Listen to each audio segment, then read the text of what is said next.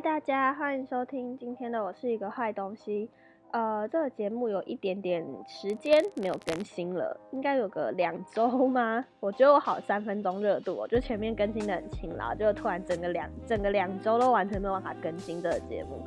呃，没有更新的原因其实也不是我发生了什么事情，就只是我前阵子的状态都不是非常非常的好，然后我。觉得讲话这件事情对我来说有一点点小小的负担，所以就一直都没有更新它。但今天这个主题，因为它是最近刚发生的事情，就非常有感触，想跟大家聊一聊。所以如果等一下的节目里面有什么语句、语气听起来很不顺的地方，就麻烦大家多多包涵。我觉得我等一下的节目里面应该会蛮常打结或卡螺丝的，因为今天要讲的这个主题。我自己有一点小小的紧张，可我觉得要讲这样的事情，其实是需要蛮多心理准备。不管我要心理准备，还是要听的人要心理准备。那今天的主题呢，就是如同你们在这个标题上面所看到的一样，就是要跟大家来聊聊自残、自伤这一件事情。呃，蛮多人可能不理解为什么要跑来谈自残这件事情。因为对于很多人来说，它其实是一个蛮负面的行为，也非常非常的不健康跟不正确，所以跑出来讲这样子的事情，一个不小心可能就让人觉得我好像在鼓吹他一样，但没有没有，我真的没有这个意思。会想要聊这件事情的一个很大的原因，其实是因为我觉得不管程度轻还是重，应该有蛮多的忧郁症患者有经历过这样子的行为。至少我身边有忧郁症的朋友，大部分都有过这样子的行为啦，我自己也不例外，所以才想说跟大家分享一下，我们到底为什么会有这样子的行为产生。至少是以我自己的角度，事情我觉得可以先说回几天之前，就是我有一个也有忧郁症的蛮好的朋友，然后他的家人就是。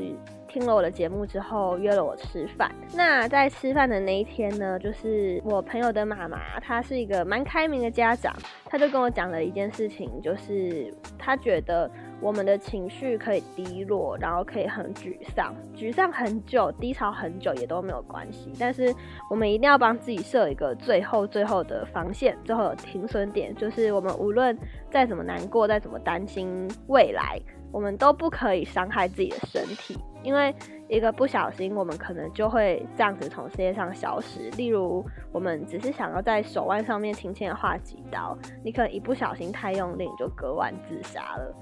对，那这是他妈妈的想法，我觉得其实蛮可以理解的。大部分的家长们应该也都会觉得小孩子不要去随便伤害自己的身体，但呃，我自己的想法比较不一样。我朋友的妈妈有在听这个节目，就是我要先说，我完全不是不认同或不赞成这样子的想法。我觉得他就只是一个跟我的思维不一样的思考角度而已。所以，如果在听这个节目的你，或者是呃你也是有这样子想法的人，不用太觉得自己的想法是不是错误的。我觉得这样子的想法其实蛮健康的，也还不错。只是我自己刚好不是这一派的。我对于为什么要自伤自残这件事情呢？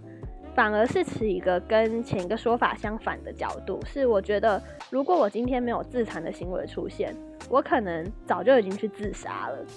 对，就是有些人排解压力的方式比较健康一点，他们可能是运动、睡觉、吃个好吃的东西，他们的压力就会被排解掉。但我真的没有办法哎，呃，因为我其实是一个很在乎别人眼光的人，然后我会觉得我自己的压力非常非常的大，而且那个压力有时候已经大到我完全没有办法排泄掉，排泄，我完全没有办法排挤掉这些压力，就是没有办法抒发他们，他们就有点像是你宿醉的隔天，会有一些一些东西卡在你的喉咙，然后你会想吐却吐不出来。我第一次发现自己。会喜欢拿刀片画在自己的皮肤上面的时候，其实当时的我完全没有想要借由这些刀痕来自杀，或者是希望自己可以就这样死掉，完全没有。我当下的状况更像是我不知道我还能做什么，因为我觉得我吃药了，我看心理智商了，我很努力的在让自己要保持乐观的，可是就是没有用，因为我的情绪，我的压力就是。一直卡在那，他们就是怎么挥都挥之不去。对，所以当我第一次拿起刀子划在我的皮肤上，看到血流出来的那一瞬间的时候，我才第一次有了被拯救的感觉。会在血冒出的那瞬间，我觉得我好像。降低了我自己心里的一些罪恶感，我觉得我好像真的偿还了这世界什么东西。虽然我不知道我自己到底亏欠世界什么，但因为我一直在那样子的罪恶感里面生活着，所以我。看到血冒出来的那瞬间，其实我是觉得很很安心的。我会觉得，一来我觉得我还活着，我真的还会流血；二来是我觉得，哦，我回报给世界什么了？说回报可能也不太对，就是我觉得我好像稍微的在偿还了我的债务。就是我流的血越多，我就会逐渐的把我的债务也还掉。所以自残这件事情对我来说。真的不是像大部分的人所想的，我想要借由这个行为自杀，或者是我在追求痛感，完全没有。我就只是觉得，看着血冒出来的那一瞬间，我才有我活着的感觉，然后才有我真的可以做点什么的感觉。嗯，我觉得大部分的人可能。看到别人自残的伤痕之类的，会很不晓得怎么应对。但是其实就也不用特别去安慰我们，或是问我们手上的痕迹到底是什么。这些东西都只是我们努力活着的证明而已。因为如果没有这些刀痕帮助我排解掉我之前一直卡在心头里的那些情绪，我真的很有可能就受不了，然后就爬到家里的顶楼一跃而下，或者是吃一堆药，然后想办法自杀。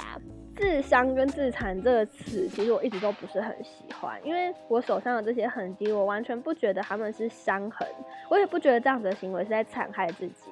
它就像是有些人会觉得脸上的皱纹是岁月的痕迹一样，这一些手上或者是身体上面的刀痕，也都只是我们努力活着的痕迹。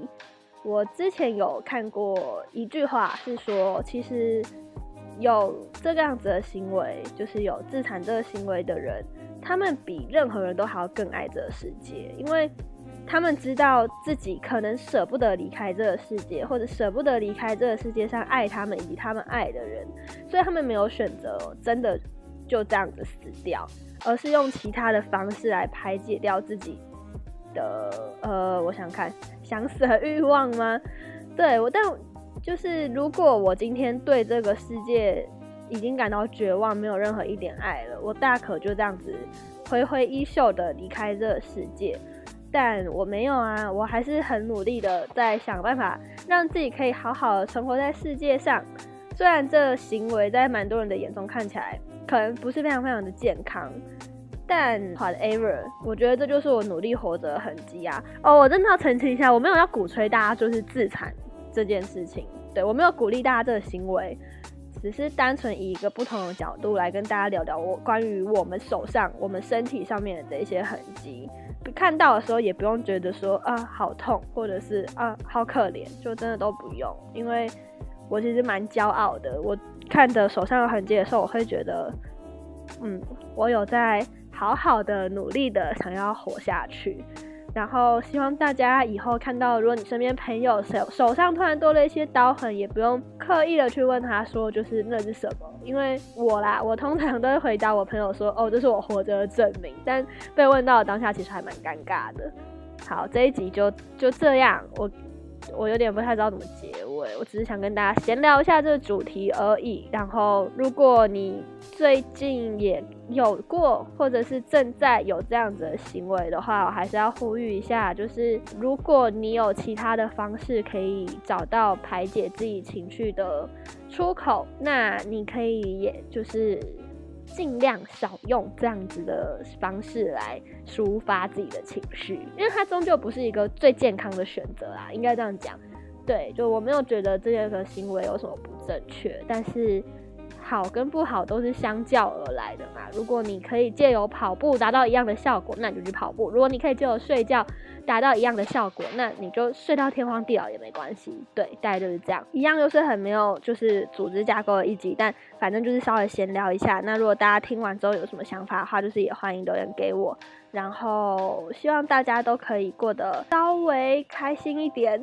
因为因为我最近真的觉得就是哦，生活压力真的好大。希望大家的压力都都可以越来越少，越来越少。然后之后在世界上大家都可以是快快乐乐的。嗯，我不太确定下一次更新的时候会是什么时候。然后也觉得自己在今天这一集讲的非常非常的烂，但我不想再录第二次了，所以今天节目都到这边啦。那我们下次再见，拜拜。